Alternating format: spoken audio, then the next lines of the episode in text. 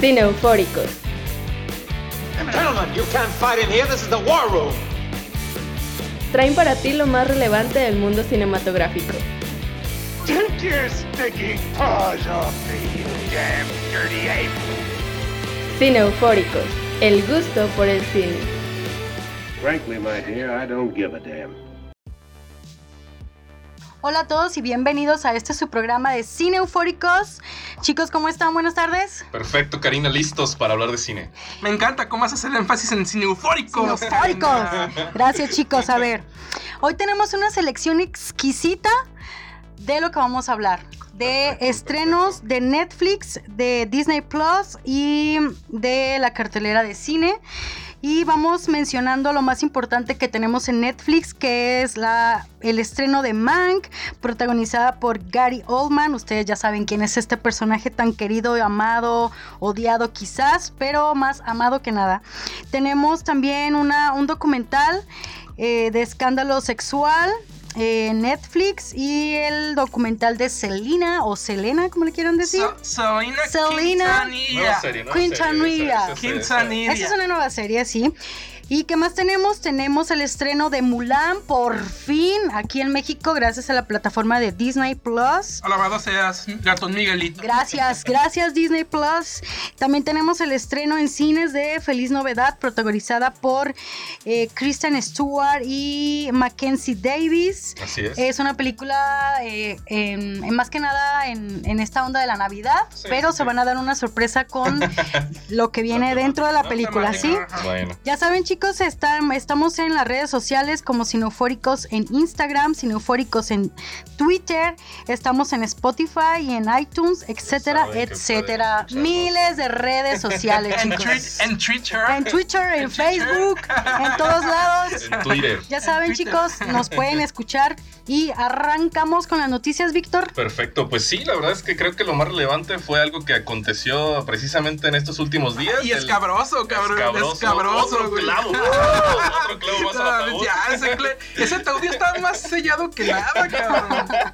Palas y palas de tierra siguen cayendo sobre el ataúd del- de los Pero, cines. pero esta vez, bueno, primero di la noticia, Víctor. Pues sí, pues que Warner Bros. Warner, Bro- Warner Bros. Bros. Warner Warner Bros. Warner Bros. Mario Bros. Mario Bros. Mario Bros. Warner Bros. extermina de alguna manera pues lo que conocemos como ventana de exhibición, los, los teatros, los Sí, cines. la, este, esta política que tanto habíamos mencionado de los tres meses, de que primero para, para salir a algún sistema de streaming o renta, como antes era en Así Blockbuster, tenía que pasar cierto tiempo en cartelera.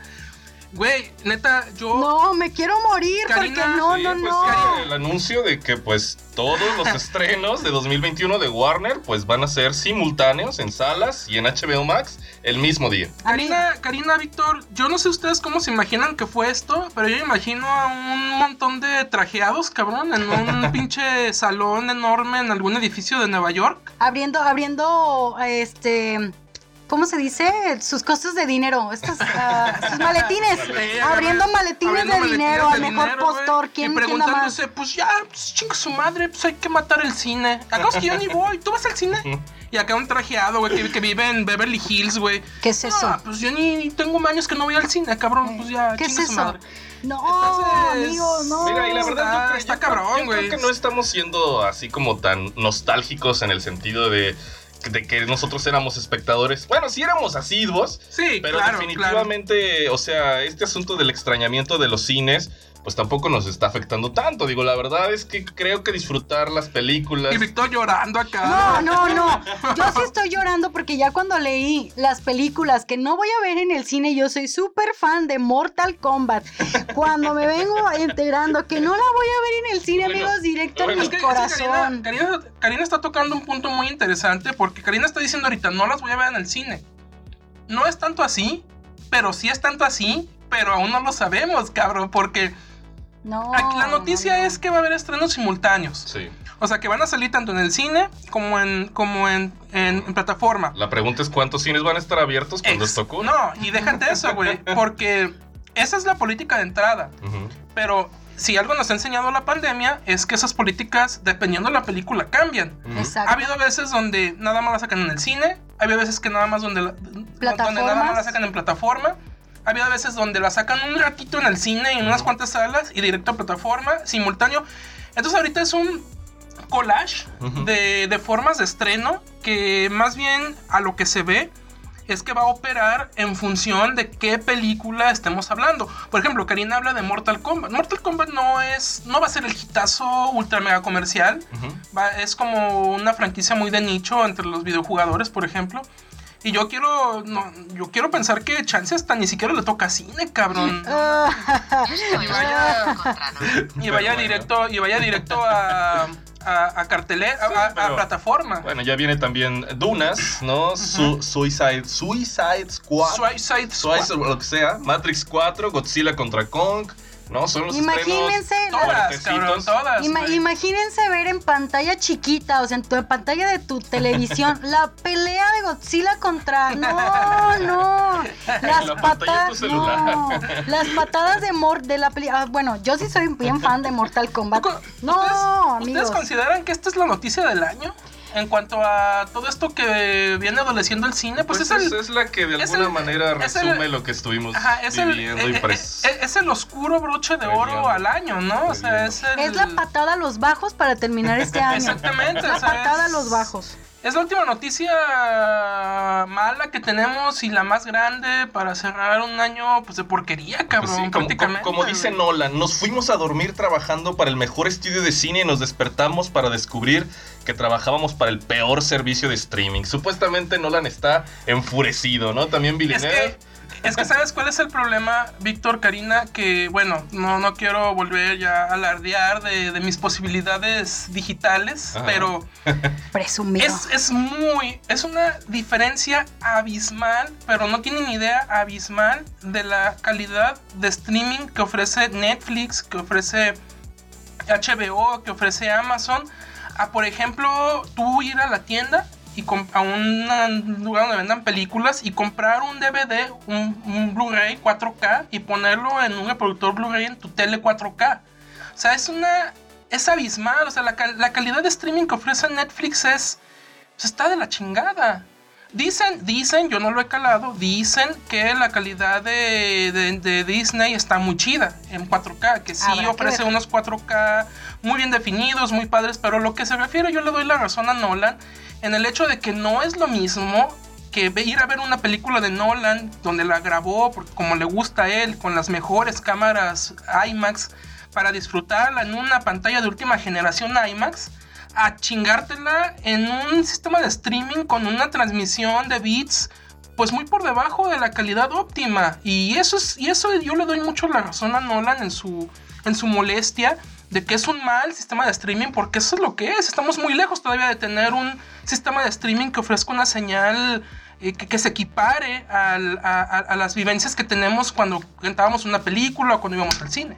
Pues sí, pero bueno, la verdad es que pues esa es la situación que estamos viviendo, así que creo que creo que en ese sentido, aunque haya todas estas apelaciones por parte de famosos y de, de empresas productoras, la verdad es que no veo cómo esto vaya a revertirse, ¿eh? la verdad creo que esta es la nueva realidad y pues así así será, incluso tal vez sea así para lo que viene, por ejemplo, otra noticia de el Spider-Verse confirmado quizá con el anuncio de Tobey Maguire incluyéndose al casting de Spider-Man 3. Ash, Eh, Ash. Y además de Alfred Molina, me parece que va a repetir su y, papel como el Doctor Octopus. y Amy Fox. Pero, Bueno. pero eso del, del, del multiverso ya está confirmado. Esa es, Bueno, es esas son especulaciones, ¿no? Ah, está extraño. Estaría interesante ver a Tobey Maguire pues, con Tom Holland y Andrew Garfield, no Tenemos sé. que esperar a Garfield. que sea oficial mm, la Sí. noticia, pero pues para que se Porque no sé si recuerdas, Víctor, en la, en la pasada película donde aparece Jake Gyllenhaal Ujú. como el, el, el- el villano. Nos habían como querido, nos tomaron el pelo y nos quisieron ver la cara y con la promesa de que iba a haber ya ahí una cuestión del multiverso. Con todo esto que pasó al final de, de Endgame, con esto de las gemas que viajaron en el tiempo, que gracias a esto se crearon varios, varias realidades, varias líneas temporales. Y al final de la segunda película de Spider-Man, eh, pues resulta que no, todo era, un- todo era una treta eh, ocasionada por Jake Gyllenhaal en la película. Pero pues ahora resulta que tal vez sí es cierto porque cuando pasó eso en la segunda parte, pues los fanáticos levantaron la voz y dijeron, no la chingan, todos estábamos esperando el multiverso, Ujú. queremos el multiverso. Porque todos recordaremos que en la caricatura de los noventas, el final, o sea, creo que es el final, pero del- el- la, la onda final de la caricatura, pues es el hecho de juntar a todos los Spider-Mans que existían en varias realidades. Y pues los fanáticos se quedaron siempre con la idea de, de ver eso en el cine, ¿verdad? Con la esperanza. Entonces habrá que ver, eso también me parece interesante, me parece interesante. Pero bueno, pues que yo creo, que, yo creo que esas fueron las noticias y pues a lo mejor esta película terminamos viéndola pues en nuestros dispositivos móviles, ¿no? De- Yo no puedo superar este trauma no, de yo que mi máximo, yo no. Mi máximo el año que entra es ver todas las películas en mi celular, güey. Este, comprarme una madre de esas que se enganchan a la cama, güey. Para poner el celular y que se sostenga, güey. ahí, No, güey. Para Yo ver quería ir al cine. No. Yo quería ir al cine con mis palomitas y mi vasito de agua, con mis palomitas con un chilito, ir a ver a Mortal Kombat. No, no. Estar, estar viendo, güey, estar viendo dunas y que te estén apareciendo Ay, no. notificaciones de WhatsApp, güey. Ya sé, no, no, no.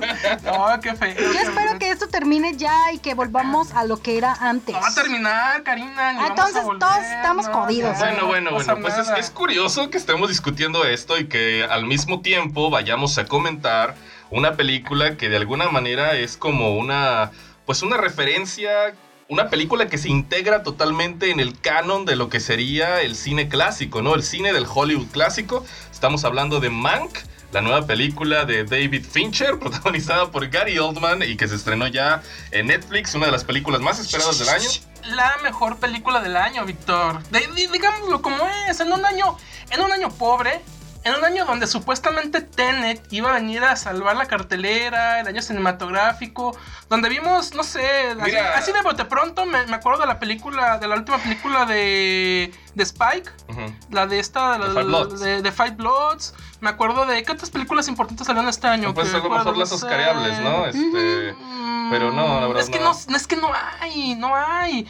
Y, y Mank viene a ponerle un broche de oro al año cinematográfico Eso sí, con eso sí. calidad. Pero yo diría, o sea, la O verdad sea- es que, a decir verdad, me gustó mucho Tenet, de- definitivamente, lo lamento. este, No, no, sí, a mí también, a mí también, a mí también. Es pero- difícil decir que Mank ya viene a ser lo mejor del año cuando tuvimos un año con una película de Christopher Nolan, ¿no? Pero, pero, pero sí, para ti es lo mejor del año. Ahí se dan, no, ahí se Bueno, dan. pero entonces tú, tú pones al tú por tú a Tenet con Mank, Yo por de- ejemplo. definitivamente. Y para ti serían las dos mejores películas del año. Definitivamente. Porque no hay más. Sí, sí, sí. la- la No hay más, cabrón. Con la expectativa de que se estrene Soul el 25 de diciembre, este, Eh, sí, definitivamente también, este año ni en la animación, ni, ni definitivamente las salas de cine tuvieron buenos estrenos, la verdad. No, cero. Todo estuvo reprobado. Pero pues hablemos de Mank, ¿no? Este, una película que de entrada pues se anuncia como ser un biopic sobre Herman Mankiewicz, guionista de Ciudadano Kane, y un poquito ahí señala que la película repasa el proceso de rodaje de la obra maestra de Orson Welles, cuando en realidad pues, no se mete tanto en Honduras en el asunto de cómo fue realizada la película, sino más bien eh, trata de del- explorar ni siquiera tanto el proceso creativo, Eso a sino, sino los conflictos que hubo, ¿no? Eh, eh, a, a nivel de Más producción, bien, sobre más bien todo, la ¿no? historia, más bien la historia de dónde vino la, La La idea. inspiración Y la a idea. Mank Ajá. Para escribir Orson Welles. Amigos enfóricos, trataré de dar un como un contexto histórico rápido. Master. Porfa. Eh, Pero Mank, pues señalar de Mank. entrada, pues que Mank, a- a- digamos que se refiere pues a Mankiewicz, ¿no? Mankiewicz eh, y Orson Welles son los dos eh, históricamente conocidos escritores en conjunto del guion de Ciudadano Kane. Eh, siem- siempre se ha tenido esta duda, esta pelea entre los fanáticos, entre los conocedores de cine, entre la prensa, de qué tanto realmente fue un guion conjunto o qué, o qué tanto realmente real- fue un guion de Mank. Ujú. Porque la, la historia va de esto. Se supone que Mank a la hora de escribir el guion, eh, él comienza por, un poco por debajo del agua y después de manera muy descarada a plagiar, no plagiar, sino No. a contar la vida de un gran magnate de, los, de las comunicaciones americano. Así es, que sería William Randolph Hearst, ¿no? Ajá. William, William Random Hearst. Este, y.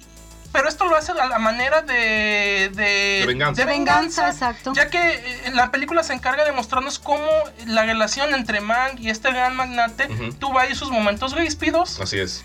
Entonces, la película no nos cuenta cómo realmente Mank. Con un, con un pie quebrado en, su, en una casa que le rentan para meterlo ahí, que está escribiendo, Allá súper es el lejos. que realmente se encarga de escribir el guion por ahí tenemos a uno, un Orson Welles que es una sombra oscura detrás del Sí. pinche Ajá. teléfono, güey, preguntándole, ¿ya terminaste, cabrón? Como ¿Ya siempre, terminaste? Hostigando, ¿Ya terminaste?" hostigando. Ajá. Y, pues la película va de esto, de, este, de toda esta maraña de conflictos que se generaron eh, con base en que Mank, como algún tipo de Patti Chapoy, cabrón, de, de la, época de oro del cine, del cine americano, pues se encargara de, sacar a lucir toda la, la miseria, toda la podedumbre, toda la- la cuestión este, eh, Oscura. que existía entre los trajes y manejes del Hollywood de De antaño. aquellos años. Sí, definitivamente. Este, es una película que, a pesar de tratar todos estos temas tan densos, este, encuentra la manera de contarlo. Digo, porque hay que señalarlo, la película no, no dice eh, basada en hechos reales o no dice este, que esté tomando la historia al pie de la letra. Sabemos que es una...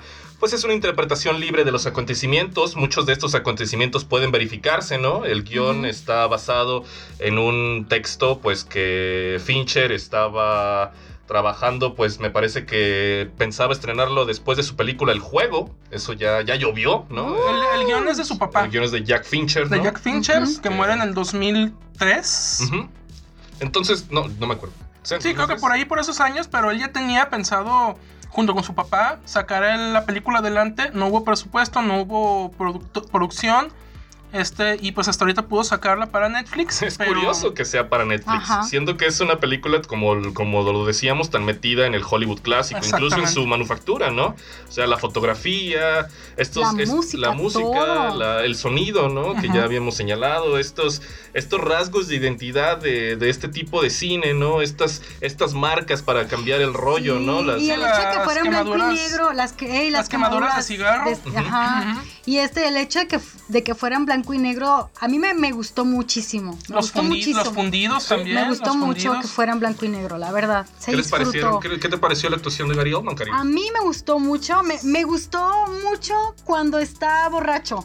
véanla, véanla, porque ese momento, o sea, es que está totalmente perdido en el alcohol, pero todo el discurso que se avienta, todo el, todo el, todo el, el- el- el tiempo que duró el discurso que se avienta cuando está súper borrachísimo, estuve así como de, no inventes, no inventes, no", o sea, no inventes, me impresionó mucho, me impresionó mucho su papel, me gustó mucho cómo lo interpretó y creo, a mí me fue, me fue una película densa, para decirle, no, o sea, no quiere decir que no me haya gustado, me gustó, pero me pareció una película densa que tiene muchas cosas que si no estás bien clavado en un contexto ex- y en un contexto histórico, a lo mejor se te va y político, a lo mejor se te va a hacer un poco pesada, pero eso no quiere decir que sea aburrida. O sea, no me aburrió, pero me pareció densa. Y me gustó mucho la actuación de él porque sabemos la calidad de actor que es y, la, Sí. ca- y lo comprometido que está con el papel. Que hasta ya al final cuando ves la fotografía de la persona real dices, no inventes, es que sí es igualito. Qué impresionante. Entonces, no, la película está muy bien Sí, hecha, era, la verdad. estos, era de estos borrachos que, que cuando están ebrios Dicen toda la verdad. dicen la verdad y es cuando tienen las mejores ideas. Sí, ¿no? no, vuelven tiene- más lúcidos. es- Se vuelven más es- lúcidos. Sí, es un momento de lucidez. Mira, yo, pues yo, yo puse la película y vuelvo de nuevo a la cuestión digital. Puse la película, HDR, 4K, güey. Se te caen los pantalones, güey. Neta, se me cayeron los pantalones, güey, de lo impresionante, güey, que se ve en HDR en la película. Esa- esas tonalidades en blancos y negros, güey, cómo están bien definidas. La película técnicamente es un portento. Es un portento, güey, y sobre todo es una es una referencia y, y- y están dando, eh, pues están haciéndole una una referencia total al cine de los años eh, pues 40, 50, 30, 40. 40, 40. De pues, la época de oro del cine americano, Sí. prácticamente. La Y- época y- de los grandes y estudios. tú ¿no? ves, y tú ves cada una de las, de las cuestiones que tú mencionabas, los, los fundidos en blanco, güey, lo- los marcas de cigarro, el sonido, güey, alterado ahí con esta, con, con esta como sombra que Eh. se escucha en el sonido, con esta como, co- como, como neblina que tiene el sonido muy característico de ese tipo de cine. Eh, la- las tomas, güey, la- la- lo- los planos, güey, las secuencias, güey, todo. Todo, O sea, todo. es realmente, y yo te lo comentaba, Víctor, cuando hablábamos antes de grabar este episodio, te decía, estos cabrones, güey, lo que es cabrones como Fincher, güey, como, como Nolan, como Tarantino, güey. O sea, te das cuenta, aquí es donde te das cuenta de por qué están donde están, cabrón. Porque Exactamente. son cabrones que saben de cine, son tipos que han visto todo el cine de su, de su país, o sea, que tienen este amor por el cine y son estudiosos del cine. Y aquí es donde te das cuenta, güey. O sea, no cualquier director viene y hace algo así. Viene a No. hacer esta reverencia tan grande y tan pulcra, tan bien pulida, tan exacta, güey. Vemos que te gustó mucho. Sí, Mike. no, está no, llorando, ve. No lo, no, no, sí, no lo pueden ver, pero está llorando No, la emoción. es que técnicamente, técnicamente la película es... Yo, ¿te, te acuerdas cuando vimos El Faro? Que Sí. también alabé mucho Sí, la sí, parte sí. técnica en cuanto a las referencias que Sí. hacía un tipo de cine muy específico. Pero creo que aquí, creo que aquí Fincher se vuela la barda completamente, güey. Ahora, por otro lado, las cosas que dice Karina son muy ciertas. Yo, y te lo mencionaba también, Víctor, yo pondría mucho la, la- la- la comparación en, en cuanto al gran público. Lamentablemente no la pudimos ver en el cine. Este, pero si hubiéramos ido a verla al cine, yo te lo comentaba, Karina, Víctor, eh, si hubiéramos ido a verla al cine con una sala llena, porque es la nueva película de Fincher, güey, sí, porque sí. es la nueva película director de, güey, ya déjate Seven, güey, el club de la pelea, güey, ya con eso jalas gente, güey. Con todo y que tenga más películas muy buenas, eh, yo me imagino, güey, a mucha gente saliéndose de la sala, cabrón. Sí. Yo me imagino a mucha gente bostezando, güey. Sí, mencionabas, Dormidos. mencionabas lo que pasó con Sí, Once Upon a Time in Como lo Hollywood, que ¿no? pasó exactamente, como cuando fuimos a ver tú y yo, Víctor, Once Upon a Time in Hollywood, que la gente pues va pensando que ver una película de Tarantino es ir a ver sangre, muerte y destrucción, güey. Y te das, desnudos. y te das cuenta que es, que es, que es una reverencia, una referencia, güey, una... eh, este, al cine de los años 50 en, en Hollywood. Ujú. Y pues te das cuenta que no es, no va por ahí. Y máxime, si no cachas todas las referencias, si no vas preparado, o sea, eh, empapado de las referencias y la historia de la época que te están Claro, contando. aunque, aunque en ese no la caso, vas a disfrutar, En ese caso Tarantino pues sí se mete más en la cultura popular, ¿no?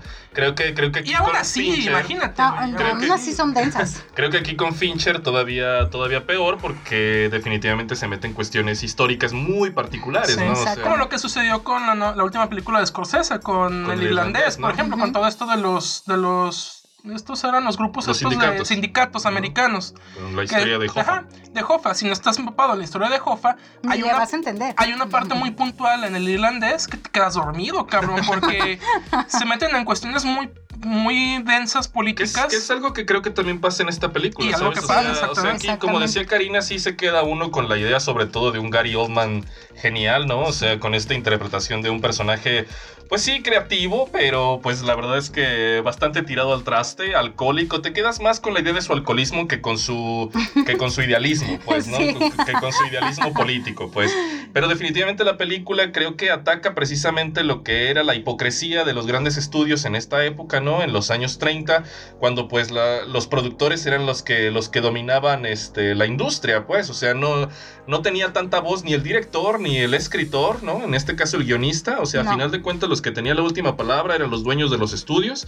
Y ahí es donde se, se ve realmente la corrupción y los alcances que tenían en este sentido estos grandes magnates, porque también lo eran, ¿no? También cuando se meten cuestiones sobre la, lo, que, lo que tuvo que ver con las elecciones en California en estos Ajá. años, Sí, ¿no? del socialismo Y los contra los Que le, republicanos. que le dedica bas- bastante Ajá. tiempo al asunto este de los estudios contra Upton Sinclair y toda la propaganda eh, Política. política Ajá. que hicieron para, para derrotar, eh, derrotar a este personaje y para acabar con su carrera política, ¿no? O sea, Sí, a fin de cuentas Fincher eh, sí, o sea, arranca to- tomando la historia de Mann, el, el guion, todo este, los dimes y diretes de que si te plagiaste en mi vida por parte del magnate este, pero eh, a partir de ahí la película pues se expande y expande sus temáticas y sus horizontes, sí, sí, sí. Tomando, tomando como partida, realmente como partida es esto, la historia de Mank pero sí cuenta muchísimo más alrededor. Y, y eso es lo que, lo, lo que la hace aún más una película muy completa, histórica, hasta histórica, Histórica, exactamente. sí. O sea, Con una crítica también muy punzante ahí con la historia del mono del organillero, ¿no? Sí. Definitivamente. no, y escenas, y escenas que te muestran, como tú dices, la corrupción, las formas de trabajar de los grandes estudios en GM, güey, con un Meyer ahí que, que te explica de que una película se hace agarrándote los cojones, joder.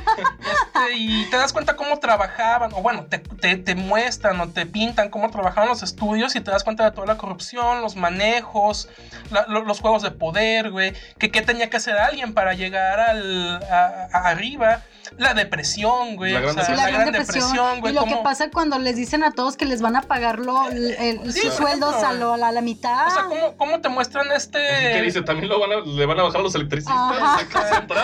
Y te lo vas a bajar, y te lo vas a bajar tú también, Meyer. No, yo no. Hay Ah. que ser solidario. Eh, Sí, güey, y, ve- y vemos cómo este alto ejecutivo, güey, sale de la conferencia esta que le da a sus trabajadores, güey, como si nada, cabrón. pues porque a ellos no les lo afectaba dije. en lo más mínimo. Sí, o sea, te, te da, la película se encarga de mostrar, pues, una realidad eh, oscura de esas épocas de, de Hollywood. Y, y lo hace de una manera muy, muy buena. Y tiene una visión bastante pesimista de lo que es el cine, pues, o sea, porque de alguna manera lo que consiguen con este asunto de la propaganda política, de a través de la mentira, ¿no? Eh, engañar al público precisamente, Sí. dejan, dejan entrever que, pues, para los estudios de Hollywood, los espectadores eran unos tontos y siguen siendo unos tontos porque Sí. se tragan cualquier cosa, ¿no? Y seguimos siendo todavía en la actualidad. Sí, no, pues esta idea de que, de que ¿qué les vendemos? ¿Qué se, qué se van a comer? ¿Con qué vamos a vender boletos de entrada? O sea, la calidad no importa, importa lo que la gente como ovejas vaya Así y vea. es. Hay que señalar que pues todavía en estos años pues se, se, se llamaban pues la fábrica de sueños, ¿no? Todavía existía eso, ¿no? Televisa. Telerisa, telerisa. Pero no, definitivamente creo que la película es un complemento perfecto para los fanáticos, en primer lugar de Ciudadano Kane, ¿no? Sí. En segundo lugar para quienes son fans pues del Hollywood clásico, o sea, Sí, creo que sí, es una película que a pesar de su visión pesimista, pues sí te hace entrar otra vez en ese Y para, y para los que son de fans del, y para los que son, y para los que son fans del cine en general clásico, de, su- de sus hechuras clásicas, pues este es una gran, es un gran homenaje Sí, para, para, la- para el hacer, para el quehacer cinematográfico de la época en cuanto a la técnica, los, las mismas limitaciones de la tecnología que tenía la época y que eso hace que tuviera pues su, su- sus elementos propios, el cine de, de esa época ya visto desde nuestras, nuestros años. Eh, pues están ahí presentes y eso hace de que sea pues un gran manjar cinematográfico, Sí, la verdad. Y otra vez, pues tampoco es solamente Gary Oldman, creo que también Amanda Seyfried está Sí. perfecta Hasta Lily Collins, Davis. cabrón, hasta Lily Todos, Collins. Sí, están todos muy hacen bien. un buen papel. Creo que hicieron un, un excelente papel. La música de Trent Reznor y Atticus Ross, como ya es, Como es eh, costumbre. como es costumbre, Son los- también lo hacen muy bien. Y, y creo que Son intentando... los de Nine Inch Nails, ¿no? Así es, y creo que intentando cosas diferentes. Y eso creo que es digno de, de elogio, de que David Fincher pues se salga de su de sus habituales thrillers para contar una película. Sí, oye, tan esta película, esta, pues. esta película en el, en- si, si fuera, si estuviéramos, si estuviéramos en 2019, mm, todavía no conocemos el coronavirus, no sabemos la oscuridad que se nos avecina. Ah, ¡Qué triste! Y la estrenan en el cine, güey. Yo, yo sí, yo sí veo un chingo de gente decepcionada de esta película, güey. Sí, también yo. Eh, sobre todo, ahí. Sobre todo por ser Fincher, güey. Ajá. Porque están acostumbrados. El que va a ver una película de Fincher, güey, espera ver asesinos seriales, güey, intriga, misterio. Balazos. ba- este, muertes, güey, Sí, sí, sí. este, thrillers, eh, policíaco, güey. O sea, todo esto. Giros de eh, tuerca. giros de tuerca, güey. O sea. Y esta te dice, quítate que ahí te voy Sí, que no, no, totalmente su estructura diferente. ya lo habíamos señalado, muy clásica, ¿no? Con estos flashbacks Exacto. constantes, ¿no? Con estas marcas de Sí, la máquina de escribir. máquina, ¿no? sí, de guion. Y, y, pues el flashback, y de hecho te lo marca, flashback. Ajá. Como, Flashback, Sí. exterior, día. Exterior, día. De, de día, de noche. haciendo, haciendo homenaje pues a, a lo que fue el A guion de pues. Ciudadano Kane, que, que su máximo logro o, o- o en lo que irrumpió o cambió o evolucionó el cine fue la la, narrativa, estructura narrativa con base en los flashbacks. Es. Ujú. Que fue lo que realmente revolucionó eh, este guion. Y, y, pues interesante película. Vayan a véanla, verla, definitivamente vayan a verla. Creo que merece la pena y en ese sentido enfatizamos lo de pena, digo, por si a lo mejor sienten que, que es densa, como ya lo habíamos dicho, porque puede llegar a serlo. Es que sí lo es. Pero sí creo lo que, es. creo que paga, pues. O sea, tiene buenos resultados al final. Si, si le dan chance y si se esperan, porque bueno, la película de- creo que dura un poquito más de dos horas. Sí, está, Este- está un poquito larga, pero igual es. Sí, sí, es- sí. Vale la pena verla. la Oye, y ese Gary Oldman, güey, pasan los años y lo sigue siendo todavía mejor. Sí. este- no. Para mí inolvidable O sea- la escena que estaba borracho. Ah, De mis escenas favoritas. Creo que, creo que definitivamente es lo mejor que hemos visto en Netflix en el año. Sí, Sí, definitivamente. definitivo, definitivo. Definitivamente, entonces. Pero bueno, pasemos a otro de los estrenos de esta semana. Ahora vamos a checar eh, la nueva serie de Selena. Selena. Este, Selena, Selena. Selena Quintanilla. Ah, tienes que decirlo así como Selena Sel- Quintanilla. Se- Selena Quintanilla, protagonizada por Cristian Serratos, que yo no sabía de su existencia. Yo tampoco. No sé de dónde salió la chica. Tampoco este, Esa es actriz, esa actriz Disney, ¿no? De esas que salían en, en series de Nickelodeon y Disney, ¿no? Esas, creo que por ahí salió. Pues sí tiene la cara así, la particularidad de que parece. Yo la verdad salía- desconozco de sí, dónde salía- viene. No sé quién es Pero bueno, hasta son, ahorita. son nueve episodios en los que la serie nos relata la vida de Selena desde su Ah. nacimiento Así. hasta, hasta el momento. Creo que la, la serie, los nueve capítulos, abarcan el, pues el nacimiento de su éxito también, ¿no? O sea, Exactamente. de, cómo, momento- de cómo se va desarrollando todo. Sí, la, la serie prácticamente, y sin querer decir spoilers, la serie, la serie cierra con la llegada de, de Yolanda Saldívar. Ujú. Yolanda, de Yolanda. Yolanda Saldívar. el- Te odio, Yolanda. Si me estás escuchando aquí en cualquier lugar, te odio.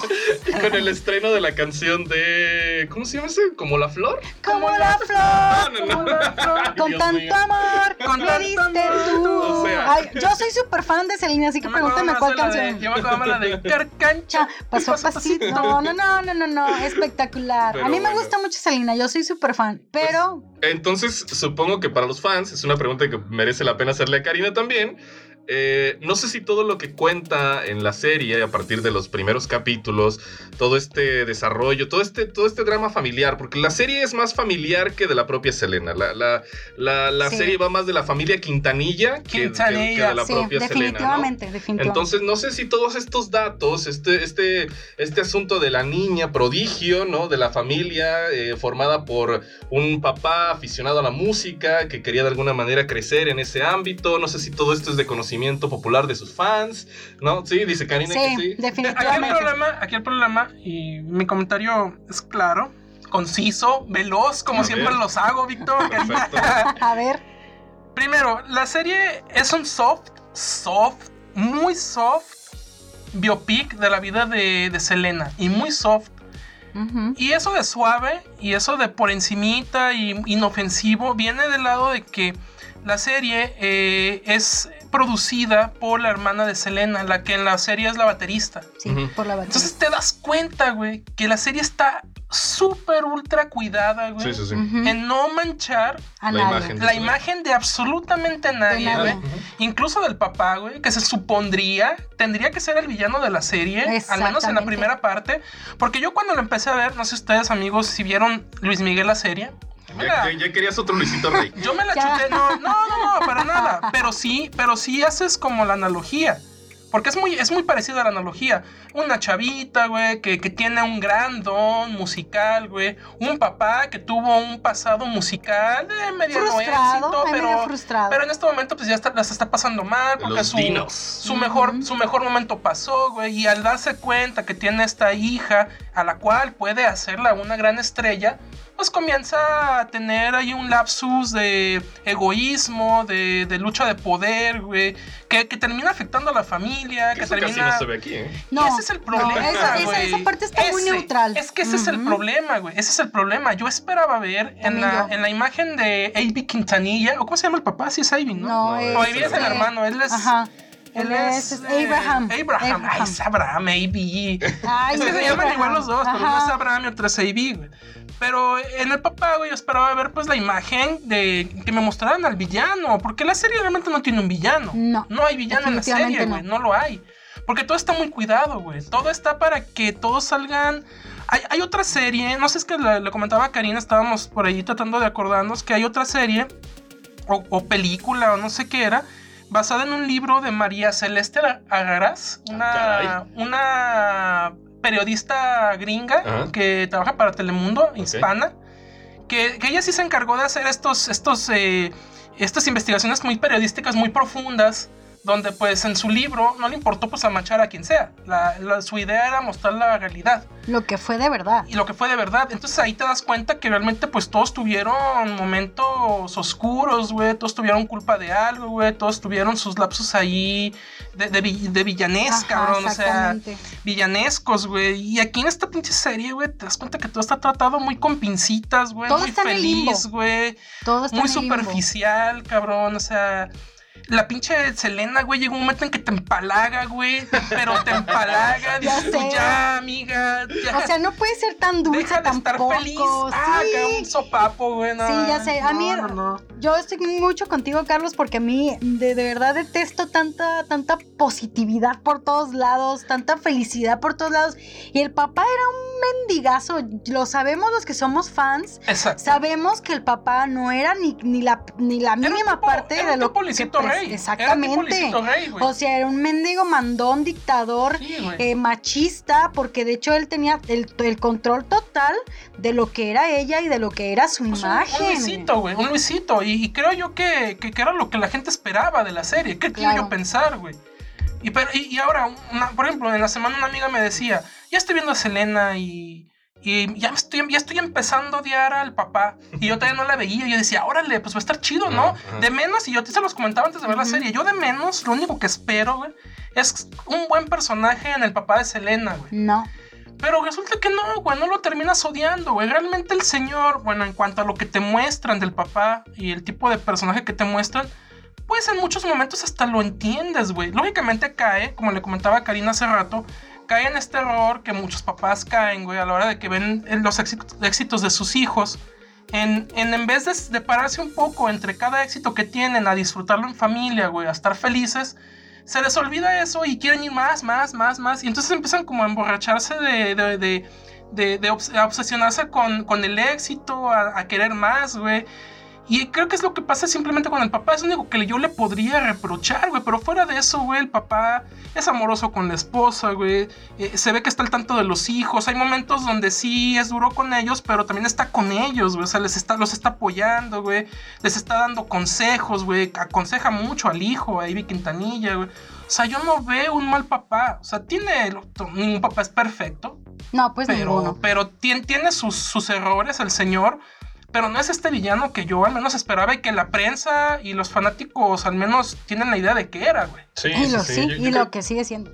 Sí, definitivo. Creo que, creo que la serie se queda corta en muchos aspectos. Este es un producto de Netflix que la verdad yo creo que si vende es principalmente pues por el nombre de Selena, porque la, Claro. la producción está bastante pobre, ¿no? Definitivamente. Está en este, primer lugar, sí. Por eso la serie es tan vista, eh, pero sí, o sea, la verdad es que queda mucho a deber tanto al fanático como al espectador común, sobre todo por esta este tono tan tan pasteloso de contar de contar la historia, este y no hay mucho drama, eh. La No. verdad es que los, los capítulos avanzan sin mayores sin mayor evolución de los personajes, o sea, de alguna manera pues sí esperas y te, te emocionas porque suenan las canciones o porque vas conociendo cómo fue, cómo empezaron a tocar en bares, cómo los van contratando y así, pero es una, es una narración muy plana, ¿no? La verdad es que la, la- la historia no, no avanza tan emocionante como uno esperaría para una serie de esta naturaleza y pues es apenas la primera temporada, ¿no? Entonces, pues a Pues ver según qué- yo nada más son hace dos partes, ¿no? Según yo también nada más van a ser dos, pero Sí, si pero- la segunda va a estar igual así de plana y de,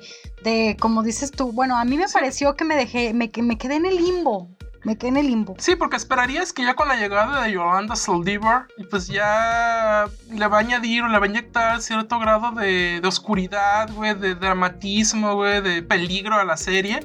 Habrá que ver, cabrón, porque también a veces no tocan ese tema con pinches pincitas, güey. ¿Sí? Y No, eso va a estar muy chafa. Yo de entrada ya me estaba decepcionando desde que vi el intro de la serie. Que Ay, malísimo, malísimo. Unas florecitas Ya ahí de sé. fondo. un Ya papel sé. tapiz ahí raro. Yo dije, ¿qué es Pinche, esto? pinche intro de PowerPoint. No, no, no lo invirtieron, o sea, Digo, no lo- imaginaron lo, comparas, nada. por ejemplo, con el intro de 30 monedas, ¿no? Ah, no. que es toda una... No, no. O sea, no sé, creo que daba para más, pues. O sea, una serie como esta. En Netflix tiene la lana, pues. Pero Señor no- Genovés. Ah, no, no era ella. Ese era otro, güey. Miren, tiene, tenían, tenían el dinero y tenían a la estrella, porque definitivamente Selena es una estrella y lo sigue siendo y está en mi corazón. Ah, no, sí, claro. o sea, es una gran, gran estrella. Exacto. Netflix sabe que vende. ¿Por qué no hacer una producción? Ya a lo mejor es el asunto, Luego, como tú dices. personajes, luego los personajes eh, americanos de origen latino, güey, bien sobreactuados, güey. Pinche. Johnny Canales, güey. ¿Qué pedo con Johnny Canales, Sí, sí, güey? sí. La peluca de la mamá. La peluca de la mamá, güey. o sea, No, no, no. Hay, hay, hay partes donde yo la verdad sí me reí porque lo- los personajes medio acartonados, Sí, igual sí. como dices tú, sobreactuados, esa cuando la ponen a hablar cuando la ponen a hablar español, güey. Aprendiendo con la con cuna de Con, la- lobos, eh, ¿no? con la novela. No, amigos, no, no, no. Me, me quedé decepcionada, la verdad. Yo también esperaba más. Esperaba, y, y sin hacer comparación de la película de J-Lo, porque yo vi muchas cosas en Facebook que decían, ah, es que no se parece a Selena, que no, No sé qué. No, pero ¿sabes qué? A lo que los fanáticos esperaban que se pareciera a J-Lo y no a es. Selena. Así es. Entonces ahí también amigos tengan cuidado con, con tratar de ver las cosas comparándolas con otras que ya hay, Sí, porque sí. mucha gente se quedó clavada en eso. Entonces no lo hagan porque no está ni al, Sí, claro. ni al El problema fue que 10%. J-Lo hizo una gran Selena. Claro. Mira, mira, aquí, aquí, aquí la. Seamos sinceros, güey. El, el, el espectador de Netflix, en la masa espectadora de Netflix, güey, cuando ve que van a salir ese tipo de series, güey, las quiere ver por morbo. Ajá. Las quiere ver porque les cuenten algo eh, que diga que después aparezca en memes, güey, que después se haga viral, güey, que diga, no mames, güey, te enteraste que Ya el papá de. Selena le, le decía esto a Selena, güey, no mames. o sea, o te enter- fíjate, güey, y, La que lo toman- y que lo toman como realidad, cabrón. O sea, ¿qué pasó con The Crown? Eh, con la última temporada hace como un mes, que hasta el mismo gobierno inglés, güey, Ah, sí. instó a la población, güey, de que no hicieran que no, caso, güey, de que lo que pasaba ahí era real, porque no mames, no era así. De que no era así. Porque ya son sé. series que se encargan de sacar trapitos y es lo que busca la gente, güey. Sobre todo en Netflix. La gente veía a Luis Miguel, güey.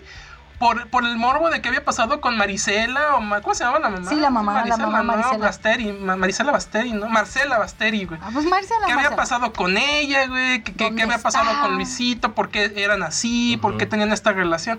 Quieren el morbo, güey. Quieren Sí. la polémica, güey. Quieren el salseo, güey. Y esta serie, güey, no te da absolutamente nada de esto. Nada, Nada, nada. cero. Entonces tú dirías que no vale la pena verlo. Ah, no, no. Sinceramente no, no. sinceramente no. vale, güey, Yo no le lo pongo vale. tache. Touch. Tache, tache Sí, la neta, yo también. La verdad es que la serie. Reprobado, sin bien- derecho. Reprobado, sí. Está bien X, la neta. Mejor me Está voy a ver X. otra vez la película de donde sale J-Lo. Eso, o sea, esa está mejor. Fíjate que ya ni me acuerdo de la película. La vi en su momento. momento para no verla, tengo- ¿no? Sí, buen no momento para- para verla otra buen- vez. Es un, es un buen Avi Quintanilla el que sale ahí. Pues la verdad está un poco más, eh, eh, Sí, es un poco más malo, o sea, un poco más Sí. pegado a la realidad de lo que fue él, Pero pues también. cuida la pero imagen, también ¿no? está muy cuidada su imagen, de- definitivamente. Pero bueno, hablando de morbo y hablando de espectadores de Netflix, pues hablemos del estreno de un documental también en la plataforma que es Habitación 2806. Como lo dice su título en México, eh, recuento de una acusación, ¿no? Que es el caso de Dominic Strauss-Kahn, ¿no? Que en su momento fue director de El la Fuerza de Misiones Imposibles. Fondo No, Monetario del Fondo Internacional. Monetario Internacional. Era una de las... El, el eh, Víctor con su chiste. no, Yo no, no me cansaba no, de. no. Cada vez que decían FMI, yo me acordaba de Ethan Hunt, discúlpame. o IMF. No, serio, amigos, no, no, no puede ser. Víctor. Se te fueron las cabras al monte. Tenía que No, decirlo. sorry, definitivamente. Tenía que decirlo. Definitivamente no. Estamos hablando de una de las nueve personas más poderosas del mundo en ese entonces. Mira nada más. Importantísimo. De- Pues a mí el documental, a mí el documental que me vi Pues que estaba me... para presidente de Francia. Claro, imagínate. Bueno, eh, tenía grandes posibilidades porque Sí, sí, el que sí. ganó, si él hubiera competido, no era ni siquiera muy popular, güey. No. El que era este Sarkozy, ¿no? Sarkozy, ajá, Sarkozy, Sarkozy. Sarkozy, exactamente. Pues mira, yo cuando vi el documental de entrada, yo no me pude quitar de la cabeza pues Jeffrey Epstein. Ajá. Es la, la referencia en cuanto a lechura, Ok. en cuanto Sí. al tipo de documental. Este documental muy que parece más que nada investigación periodística. Cuatro capítulos. Cuatro Son cuatro. capítulos, Rápidos de ver, chicos. Donde la, la- la- la diferencia aquí, y yo te lo mencionaba y lo mencionábamos en su momento cuando hablamos de Jeffrey Epstein, que había momentos donde el documental de Jeffrey eh, era algo manipulador a la hora de mostrar a las víctimas. En el aspecto de, de- de querer este... Pues sí, que- que- querer mostrárnoslas en un aspecto donde a fuerzas, y no, era, no había necesidad, güey, con el solo hecho de saber lo que había hecho Jeffrey Epstein, ya te sentías conectado con las víctimas, pero el documental como que se quiere clavar demasiado, güey, quiere ser muy efectista. Creo yo que en este documental, con este hecho muy agresivo, güey, y muy marcado de intercalar, güey, momentos donde habla acerca de lo...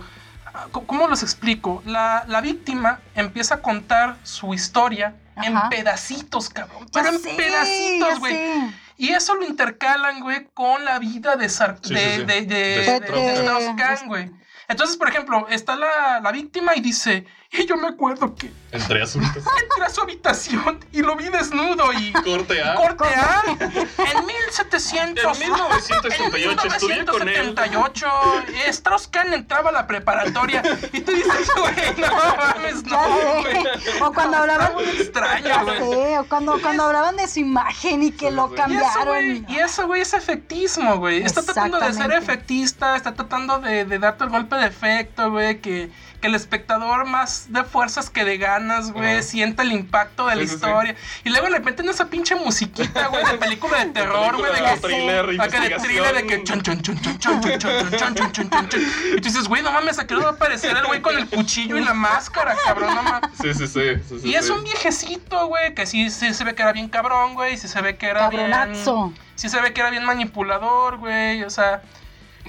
Que también no está a nivel de Jeffrey Epstein, güey. No, no. Pero no, está a años luz, ¿Quién güey. sabe? ¿Quién sabe? Bueno, en cuanto a su... des- A lo que se supo. Jeffrey Ah, Epstein, sí. Jeffrey Epstein lo que, lo que era más bien era el núcleo de un gran entramado de, de personajes públicos que estaban metidos en este pedo. Y de una mafia Yo más bien, yo vería a Sarkozy como un eslabón pequeño, a Strauss- Strauss-Kahn. a Strauss-Kahn como un eslabón pequeño dentro de este entramado, güey. O sea, Jeffrey Epstein era el núcleo, era Dios, Sí, cabrón, de sí, estos cabrones, sí. era otro pedo. El mismo diablo. Él era, sí, él era el que el teje y mereje de todo. ese güey era otro pedo, güey, o sea... O sea, si le vas a tener miedo a alguien, tenle miedo a ese güey.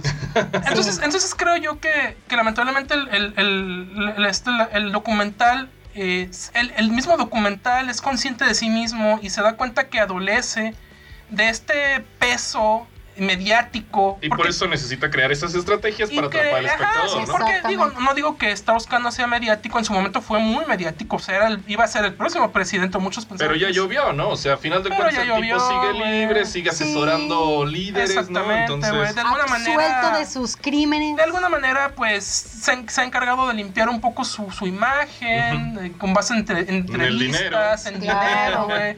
Ya mucha gente ni se acuerda, güey. Fue una sola víctima. O sea, no es como Jeffrey Epstein, que Jeffrey Epstein No, no, no, no, no. eh, desfi- desfilaban Bueno, y por ahí, desfilaban, por ahí a cabrón. partir de, de la revelación de esta, porque el caso que se aborda principalmente pues, Ah, no, es el sí, de la... salen más, salen más prostitutas, Claro, pero no en el sentido de como lo, como lo hizo Jeffrey, güey. claro. Bueno, es diferente, güey. Sale muy el caso de una chica que es periodista Sí, también. y sale el caso de unas, de unas chicas prostitutas Así que, es. Que van a dar como un testimonio de algo que pasó en una fiesta, pero esta fiesta pasó después, cuando, o sea, cuando él ya sale de la cárcel de Así Estados es, Unidos. Entonces, es. ninguna de esas cosas tuvo Pero, relevancia. pero Karina, pues. y otro pregunto a ti, Karina, eh, ¿no te parece también efectista mandar a llamar prostitutas? Que se supone que eso... se- bueno, yo sé que suena Ajá. mal lo que voy a Sí, decir, sí, güey. sí, yo puede también lo puede herir así. susceptibilidades, güey. Pero seamos sinceros, güey. Son prostitutas, güey. A eso Es se dedican, trabajo. güey. Es su trabajo, a eso van. No me digas que la prostituta dijo, oh, yo no sabía que iba. Y me agarró y me puso así la chingada. Güey, pues son prostitutas, güey. Entonces, Exacto. al final sientes que están ahí nada más para rellenar, güey. Para meterle más fuego al, al- al- más leña al fuego, cabrón.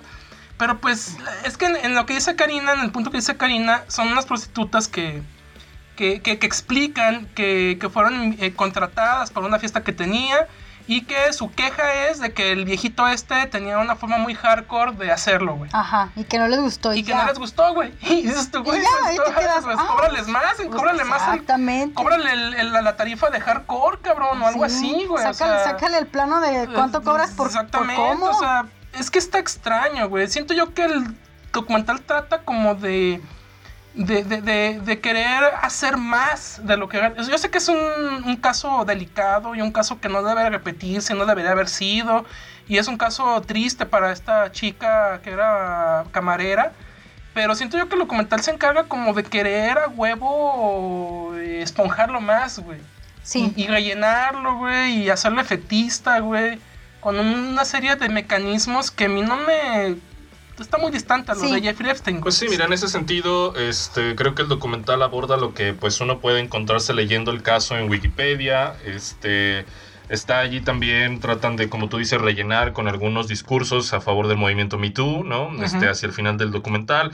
Pero pues yo creo que es más para a lo mejor eh, pues gente pues que tiene no sé no quiero llamar llamarlos morbosos o algo así pero pues de alguna manera como tú decías no es como como saber de un caso que, que fue que, que tiene relevancia por lo que lo que fue en su momento pero de alguna manera pues ahorita como que ya este Está frío. Está, sí, está De alguna frío. manera, ¿no? Porque de hecho mucha gente yo creo que ni siquiera, o una, no saben quién es él y no saben ni siquiera ni, qué pasó o no Sí, se acuerdan. Y bueno, como documental, pues la verdad no es, no es particularmente brillante. No, no, es, no. es un documental eh, muy estándar. Entonces, pues la verdad es que ahí queda. Ese es el caso y eso es lo que cuenta y nada más. Es pues. un documental con corte televisivo. Sí. De, de, de, de Telemundo, güey. Que ni siquiera otro documental más que no daba para una serie de cuatro capítulos. Podrían haberlo canto- contado en uno o dos y no en, pasaba nada. en dos y hubiera estado Sí, rápido. no, sí, sí, sí, no, es, es- es que eso es lo malo con Netflix, Víctor Karina, que de pronto tiene muy buenos documentales,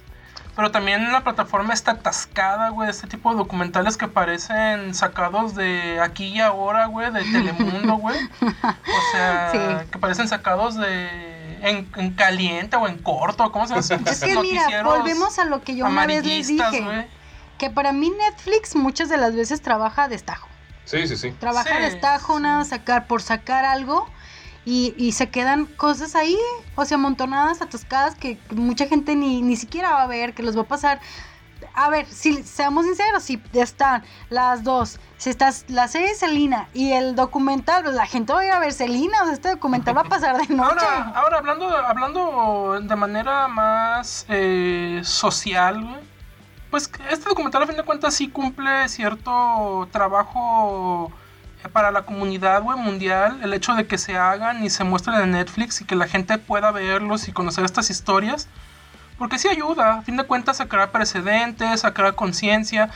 Sí hay una marcada tendencia por parte de Netflix a hacer este tipo de documentales muy de, de crítica social, de, Ujú. de, de, mostrar, de hacernos recordar, de... Claro, o sea, que, pongan pues, el y caso, que pongan el caso. que pongan el caso en un documental, en una plataforma como esta tan popular, pues de- definitivamente es encomiable. El problema es cuando lo hacen a partir, como tú dices, de ciertas eh, acotaciones manipulativas, Sí, manipuladoras, no sé. Entonces, en ese sentido, pues el documental se vuelve panfletario y pues entonces ya, eh, no sé, no sé. eh, y creo que documentales como este muchas veces no dan pie a la discusión, pues, o sea, precisamente por esa parcialidad en la forma de presentar los hechos, ¿no?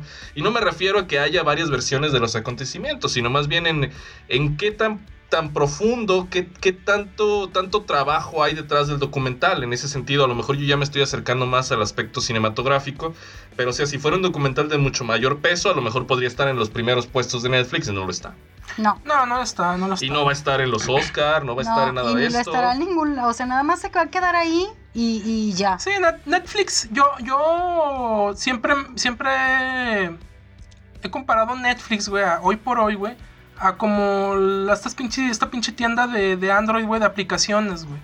Hay millones, millones y millones y millones, pero nada más unas cuantas sí realmente sirven, cabrón. ¿no? Unos están nada más ahí de relleno ya. güey, o sea, Así y, pasa. y Netflix es así, o sea, Netflix tiene infinidad de contenido y va a haber de todo, va a haber unos que estén ahí nada más para rellenar, va a haber unos que estén ahí por la anécdota, va a haber otros que estén ahí realmente importantes como Mank. Sí. Mank. Mac, Este, y va a haber otros que pues están ahí para denunciar algún hecho, güey. Está chido que hagan estos comentarios de denuncia, que mantengan vivos estos acontecimientos que no deberían olvidarse Claro, para claro. bien del futuro. Exactamente. De, de- del- del- de- pues sí, de, la, de los derechos de las mujeres, güey, de, de la violencia que tanto pues está en boga ahorita. Y de la iniciación de movimientos, porque Y de recordemos que en este documental se señala puntualmente que el caso de esta chica con este señor magnate fue la iniciación del movimiento Me Too en Estados Unidos. Che, soy Cos MacPato. Yo, por eso cuando veía a Rico MacPato, Víctor, cuando era Tú niño, sabías que era un pervertido. yo sabía que... mm, Sí. mm, Este... Que andaba mal. que- tío Rico, tío Rico MacPato decía esto, no, este señor me da mucha mala espina. Estos patitos ¿Cuántas solitos patas, ahí. ¿Cuántas patas habrán pasado por las manos de Rico MacPato? Pobrecitas, necesitan salir a decir algo. No, Ah. hablemos de temas más o menos. Estrenó por fin Mulan para plataforma Disney Plus aquí en México. Entonces, este, eh, la nueva versión live action de esta querida historia de Disney. ¿Qué les pareció, Karina? ¿Tú eres fan de la versión animada? Mira, yo la vi y a mí las películas de Disney no me gustan mucho, las versiones animadas, pero Mulan es una de las que sí me gustan. Porque Mulan para mí se sale de todo lo Sí. que es una princesa de Se Disney. aleja, se aleja. Ah, ese es un punto a favor de la, de la película que yo le doy. Esta película a mí sí me gustó, me, me, me mantuvo entretenida, está un La poco... nueva, la la nueva, la, la- la- ajá, el live action, sí me gustó. Y, y lo que yo le decía a Carlos, a mí me gustó porque no está tan apegada a la historia animada, eso fue lo que a mí me gustó. Porque le quita varias cosas, unas, unas cosas le agregó que yo le quitaría, ahorita hablaremos sobre esto, pero a mí sí, me- sí, sí me gustó, me agradó. Sí, mire, yo, yo no he visto la película animada, definitivamente. Sé que la animada tiene más musical que. O sea, que la, que la película animada tiene es musical, pues esta película no es musical, No. ¿no? Tra- Bendito sea Dios. Tras- trató- sí, imagínate, yo no la hubiera visto completa. Trató de ser más seria de alguna manera, pero creo que en ese en ese tamiz pues de la plataforma del mismo Disney este pierde mucho pues como como película, o sea, a lo mejor funciona como entretenimiento, pero el problema está en la realización, o sea, para mi gusto. El asunto de las batallas, los personajes, la profundidad de personajes, todo esto se queda corto, pero es factura de Disney, o sea, es algo Sí, que es difícil la- demandarle. la- los personajes son personajes eh, clichés, caricaturizados. Ujú. Pasados en, en seco, güey, de la caricatura a la pantalla grande. O sea, no, no tienen mayor matiz. El, El que es bueno. el problema es que no hay evolución. Son maniqueos, son maniqueos. El que es bueno es bueno porque sí. El que es malo es malo porque sí.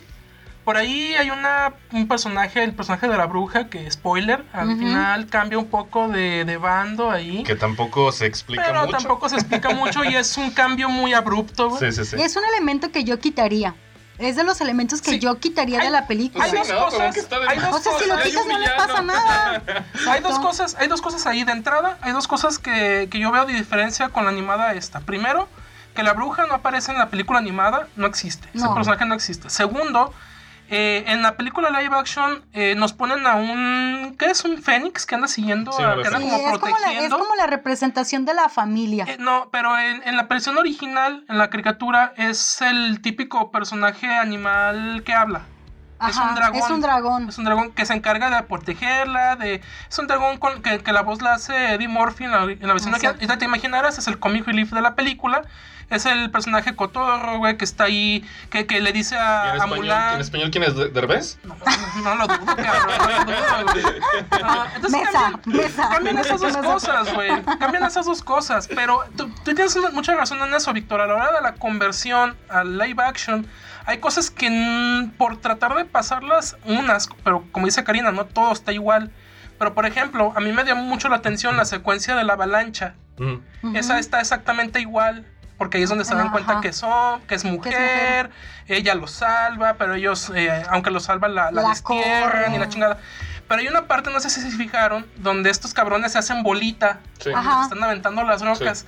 Y esta mujer voltea a kilómetros, cabrón, atrás del enemigo que está a una luz. Pues tiene el poder de la teletransportación. De Claro. repente, Eso se explica al príncipe. No, no, corte A, corte A, güey. De pronto ya está del otro lado, güey. Les dio la Sí, pinche ya sé. vuelta, güey. Sí, y, le- y les dio la vuelta y sin que los enemigos la vieran y a caballo, ¿eh? Eso en una película animada no se nota tanto, que debería de notarse, pero no se nota tanto. Claro, claro. Aquí esta ya, sí. aquí ya sí. Ahora, otra cosa, dos cosas que yo quiero muy personales apuntar.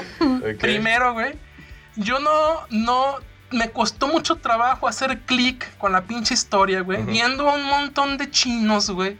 Todos igualitos en inglés. China, hablando en inglés, güey.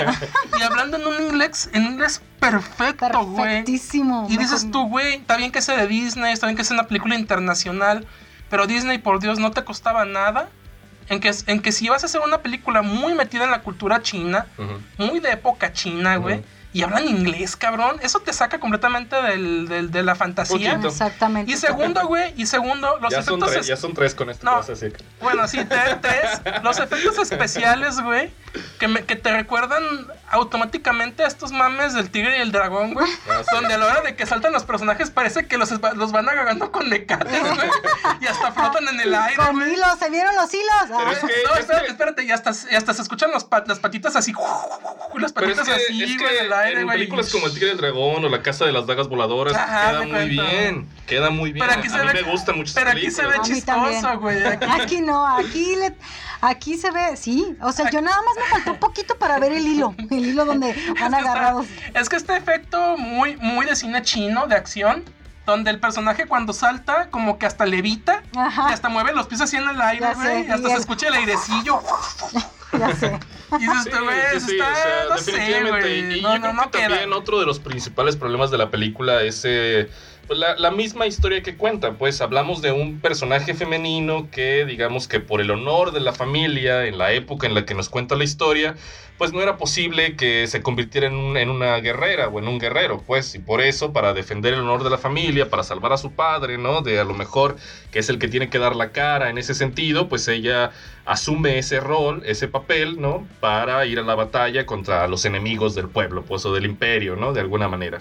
Pero creo que el problema de la película es que el personaje no alcanza nunca esa evolución que nosotros tendríamos que descubrir a la par del personaje, esa reafirmación de su identidad, porque de alguna manera la película es tremendamente predecible, los personajes masculinos que la rodean alrededor durante toda la película, Accesorios, güey. sí, son accesorios, son, son, son más... son- Pues son que no son por- así los hombres, un demás. accesorio. ay, ay, no, Dios. Chascarrillo. Bueno, amigos cinefóricos, aquí termina nuestro programa. no, no, no, o sea, sí, No son... importa, Karina, tú, tú, tú utilízame como tú quieras como accesorio. Aquí, Yo no tengo este, problema con ser accesorio. Ah, Sí, o sea, tenemos un personaje que desde el principio sabemos que tiene un don, ¿no? Ajá. Y en su familia le dicen, tienes que ocultarlo. Tiene ki, güey, de, de Dragon No, Ball, güey. acá es chi. Aquí es el ese- chi. Acá Ah, tiene, tiene el ki de, de Goku, güey. Faltó que ¿no? se convirtieran en fase 3 de Super Saiyajin. Super Saiyajin. O sea, Ah, ya sabemos que el personaje es todopoderoso. O sea, Exacto. no hay manera de que ella, por sí misma, por su esfuerzo propio, por sus, a los dilemas a los que tiene que enfrentarse o las barreras que tenga que superar, va a lograr su cometido. O sea, en algún momento sabemos que va a sacar esos poderes y la película se acaba. O sea, creo que, creo que en eso. Y va a ser superior a todos, güey. Sí, entonces en ese sentido creo que la película falla un poquito en, en darme un poquito más de, de emoción, Y de luego, construir y luego, y luego el- pues. el, discurso este, pues sí, feminista, de Ajá. liberación femenina, güey, de, de que, de que, de, de cómo la familia al principio le dice, oye, tú tienes que, tú tienes, tú como mujer tienes un, un rol dentro de la sociedad, que es Casarte. lavar trastes y tener hijos, cabrón. Ajá. Y, y déjate eso, te vamos a conseguir esposo. Porque todo- ni siquiera tú lo eh, puedes conseguir. Ni siquiera tú lo puedes elegir. Entonces ella, ella de, momen- de alguna manera pues está en contra de esto, es rebelde, se, se sale de este, de este camino de, tradici- de la tradición. Pero no sé ustedes amigos, ¿cómo vieron este discurso de la manera en que lo trata Disney? Eh, a mí se me hizo un tanto flojón, no lo sé. Y, como, y va de la mano con lo que tú dices, Víctor, que no hay una evolución del personaje. O sea, no ves este... Ahora sí que no, no ves el viaje del héroe. El viaje del héroe no está plasmado aquí y ese es el problema. Porque tú, di- tú me dirás, cálmate amigo, es una, es una adaptación de Disney, es, es el live action de una película animada.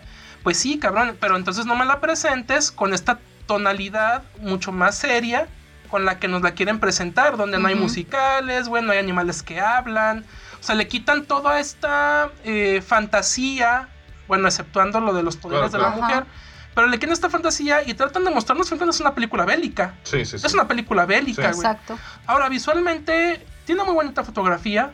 Hay Ay, unas tiene- tomas sí. que están muy, se ven muy bonitas, están hasta hay unas que hasta desentonan con lo demás, con todo lo demás de la película, güey, que dices tú esto como que lo rodaron aparte, le dieron un tratamiento diferente. Pero hay partes hasta que se ven épicas, güey, en la película. Hay otras que se ven bien pinches genéricas, güey. ¿Sabes cuál, ¿Sabes cuál se ve así? O sea, yo también fue lo que me fijé. Que tiene, tiene paisajes muy bonitos Sí, y tiene sí. cosas muy, muy atractivas. Y donde la fregaron fue en la aldea de Mulan. O sea, esa no inventes. Parecía la aldea del chavo. O sea, en esa Este parte te quedas. No. O sea, el día del chavo. o sea, Como una- tanto presupuesto que tiene Disney para haber hecho una aldea muchísimo mejor que fuera ad hoc a todo lo que Pero, va, a todo pero lo que cuando se ves, pero cuando ves la capital del imperio, pues te das cuenta del presupuesto, güey. Porque la Ah, no, tiene sí. presupuesto. Sí. Tiene Sí, tuvo presupuesto. mucho, tuvo mucho. Pero también te das cuenta de esta necesidad de, de mostrarnos la acción al estilo chino, al estilo el tigre del dragón, güey, con este madre de, de levitar por los cielos, güey. Mortal Está Kombat. medio extraño, güey. Entonces, pues a mí me mantuvo entretenida, pero no la amé. Definitivamente no la amé. Sí, creo que es una película que cumple, que entretiene, pero dominguera. Entonces no vale los 1500 del año de Netflix, de, de Disney ver esta película. No, no, no, no, no. No, no creo. Y igual la pueden ver como, como para entretenerse un fin de semana, pero no, no tiene una, una evolución. La evolución que yo esperaba de, de yo de decir, ah, yo quiero ser como Mulan. No, Era una, sí es cierto lo que dice Karina, era una gran oportunidad de, de mostrar un gran personaje. Porque Mulan, el personaje de Mulan da para, narrativamente da para un montón de cosas, güey. Va para un montón de cosas. Este, como dice Karina también, se, con esta película en su momento Disney se alejó completamente de, de una tendencia de, De de cine de princesas. güey, de cine de aventuras. Donde pues la mujer estaba relegada a ser pues el accesorio del, del, del- del héroe. O ser simplemente pues la princesa. En, a- Ujú. en aprietos, güey. Que también, que también después vendría a romper mucho con ese paradigma, por ejemplo, Frozen, güey. Sí, sí, sí. Con Ajá. princesas un tanto más combativas, güey, más bélicas, güey, mucho más fuertes. Pero Ten- pues, tenían, Pero una, bueno. tenían una oportunidad y la dejaron ir. pues sí. Definitivo. Pero bueno, ahí queda Mulan. Este, chequenla. Si tienen Disney Plus, pues seguramente ya la vieron. Este. Pero pues se estrenó todavía la cartelera de cine sobreviviendo. Este, se estrenó Happy Season. Mejor conocida en México como Feliz Novedad, una película navideña, este, Un chick flick. un chick flick eh, LGBTI, L- LGBTT, ETT, ETT, Ay, no. ETTI.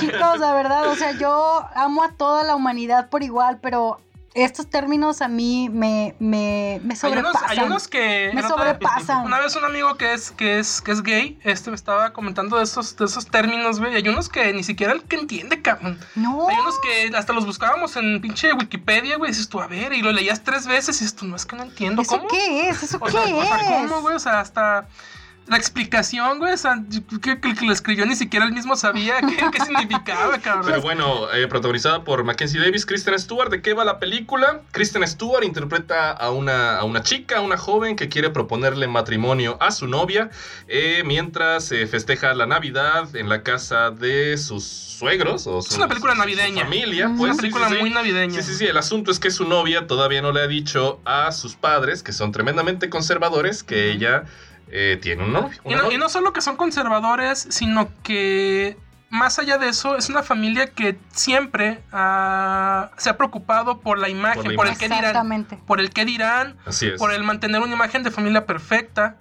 Este, y que realmente no lo es, Así tanto es. así. Y que realmente esa imperfección, a fin de cuentas, termina siendo la perfección. Exactamente. Porque dentro de la imperfección, pues está el hecho de demostrar un verdadero amor entre familia. sí, sí. Película tiene. A mí, a mí, Víctor, Karina, yo la vi en la noche, me dormí con una sonrisa, güey. Película me pareció entrañable, güey, me pareció muy bonita, me pareció muy entretenida, divertida, güey. La, la a mí me pareció química. película de terror, a mí me la- pareció La horrible. química. No me gustó la química entre Mackenzie La química a mí me gustó bastante. No, a mí la química me no. gustó. A mí me gustó, fíjate. No, me gustó el papel de, de Kristen Kristen, Stewart de está muy Kristen bien. Stewart, sí. Ella sí está muy bien. Pero la otra tipa, fatal, fatal. No, no, es que a mí no me gustó. A ver, es que, a ver, a ver, no, no nos confundamos, amigos. Karina, Victoria, ahí sí estoy en desacuerdo con ustedes. no me gustó. A mí tampoco me gustó, pero en el hecho narrativo o en el hecho de las cosas que pasan en la película, güey. Yo entiendo que llega un momento en el que te, te hartas, güey, te cansas, te molesta cómo eh, Mackenzie Davis tra- trata a Kristen Stewart. Y Kristen Stewart no hace nada, güey. Pone un cachete, pone el otro, güey. Pone Lo la vuelve a güey, poner. Lo vuelve a poner, güey. Y dices, tú, güey, haz algo, amiga. O sea, vete de ahí. Huye. Córtala, huye. Haz algo. Ujú. Pero está, o sea, tenemos a una Kristen Stewart en un personaje, pues bien dejado, cabrón. Entonces, ¿dónde. ¿dónde está la Entonces- magia que tú encontraste? o No, no, esa- no, no, no, ¿De no. dónde surge esa sonrisa con la No, que no, te no, no. O dormir, sea, güey? para mí ese, y, es- y eso es lo chido de la película, güey. que Para mí ese aspecto no me, no, no fue tan, no fue el suficiente como para arruinarme el visionado de la película. No me lo arruinó. Digo, porque la película o sea, sí lo, señalo, sí lo señalo. Señalo ese- es- esa cuestión. Pero yo no creo que sea una cuestión como señalarla como defecto de la película, güey. Pues es, eh, eh, son como son los personajes, güey. Yo los siento bastante naturales a todos, güey. Con todo y que tengan esos errores, güey. Todos hemos cometido ese error en la vida, güey. Estarán de acuerdo todos en algún momento, güey. Hemos, no. est- hemos estado ahí No como sé qué idiotas. ¿Qué es eso? Ay, cállate, Víctor. Te conozco, A Víctor. ver, pero sigue, sigue. Sí, sí, sí, no, no, lo que me refiero es que todos hemos estado en ese momento donde tal vez nos tratan mal, güey, no debíamos estar ahí, güey, sabemos que no debemos estar ahí, pero ahí seguimos, güey, por algún motivo, güey, X. Por fe, güey, por amor, güey, por, por necesidad, por esperanza, por lo que quieras, güey.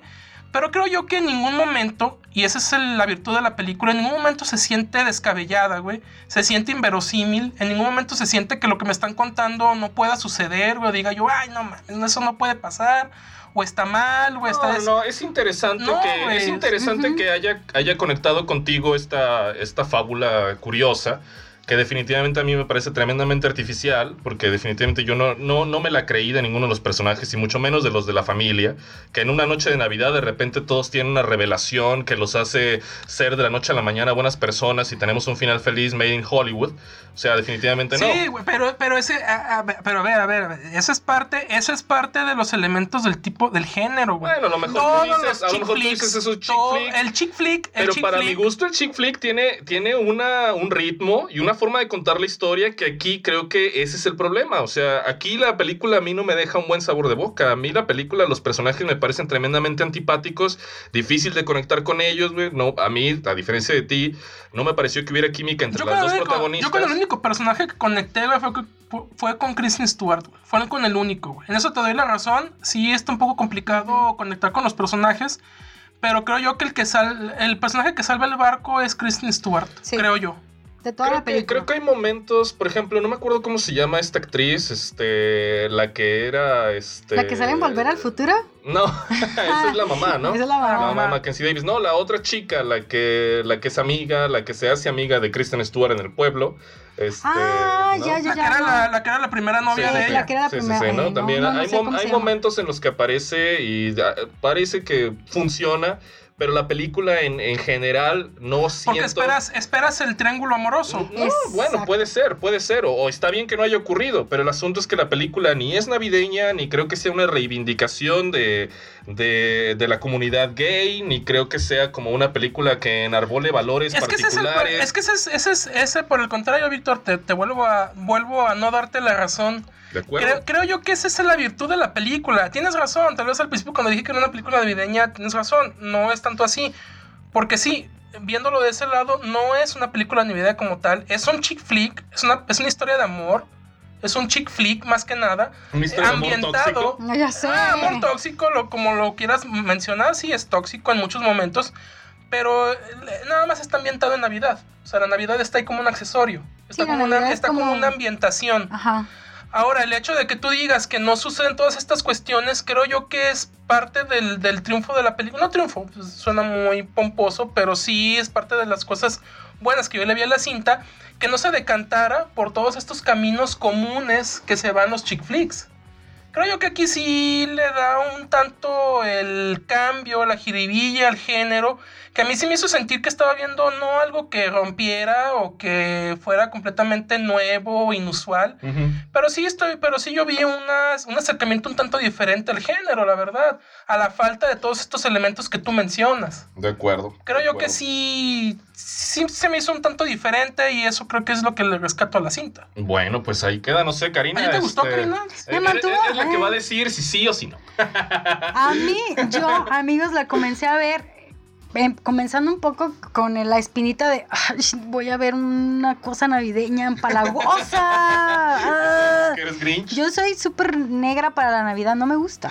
Entonces, eh, yo creí que iba a haber una película así, sin sí, embargo, no es así. Me mantuve entretenida, no la amé, Ajá. pero me mantuve entretenida y sí hubo, hubo personajes que no me gustaron, otros que sí me gustaron, pero lo que me gustó fue eso, o sea que yo esperaba ver una película así, navideña, con toda la temática, y no lo fue. Y fue lo que a mí me gustó. Claro. Que no fuera tan metida en estar cantando y en estar ahí el pavito y todas esas cosas.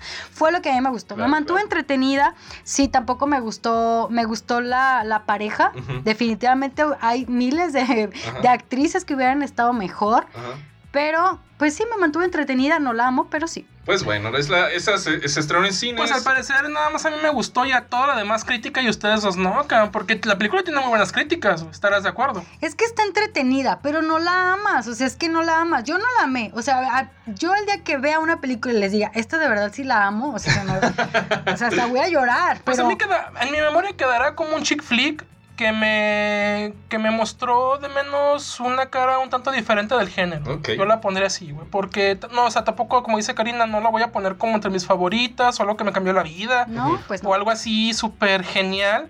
Pero sí, la, la- yo la recomendaría como, ah, quiero ver un chick flick diferente. Ve pues ve esta Ajá. película, porque sí es diferente. O sea, sí tiene, sí tiene los mismos errores del chick flick, que es este, como tú dices, este, que de la noche a la mañana ya todo se soluciona y es color de rosa, Sí. como al final de todos los chick flicks. Pero, pero aún así creo yo que está entretenida. La comedia está bastante bien, no está desbocada, no está tonta. Hay una escena donde, donde Kristen Stewart se sube a un tejado Ah, y ella se cae y se queda colgada. Y yo, ahí- yo ahí dije, güey, la, la comedia vi por este lado, esta comedia de accidentes, Ujú. desenfrenada, pero fíjate que no. No, Fue una comedia es... contenida, entretenida, eh, soft, este, suave. Y se me hizo bien, no, no, no, no la veo mal. No, Pues estuvo tuvo su estreno en Hulu hace un par de semanas y se estrenó en cines este jueves. Pero bueno, aquí Vayan a verla. entonces los Vayan, estrenos. vayan, a, vayan a ver su película y al coronavirus. Perfecto, pues tendremos en nuestro próximo episodio, pues ya se estrena, ya llegamos a la temporada de las posadas, Ay. se acerca la Navidad y pues eh, ya sabemos que Karina no le gusta, pero Va, aún va a comenzar mi pesimismo. No, Karina, y déjate eso. Primicia para Karina. Tenemos preparado el. el el me- tradicional, el tradicional primer intercambio navideño de cineofóricos. ¡Va a haber intercambio! Vamos a tener, ¡No! vamos a tener aquí en vivo La madre. y ya te pasaremos. Ya, a ver si- espera el memo, Karina. Espera el memo donde vienen las, las bases de nuestro intercambio. Ya me dio miedo. pero Vamos a tener el tradicional, miedo. el primer tradicional intercambio navideño. Bueno, quedará, quedará fechado. Quedará fechado. Bueno, tendremos nuestro especial navideño. Se estrena Wonder Woman el 17 y se estrena The Prom también en Netflix. Hablaremos de estas películas en nuestros próximos episodios también. Eh, mientras tanto, pues aquí termina nuestro episodio número 59. Hasta Seguimos luego, chicos. Hablando de cine. Hasta la próxima. Adiós. Bye.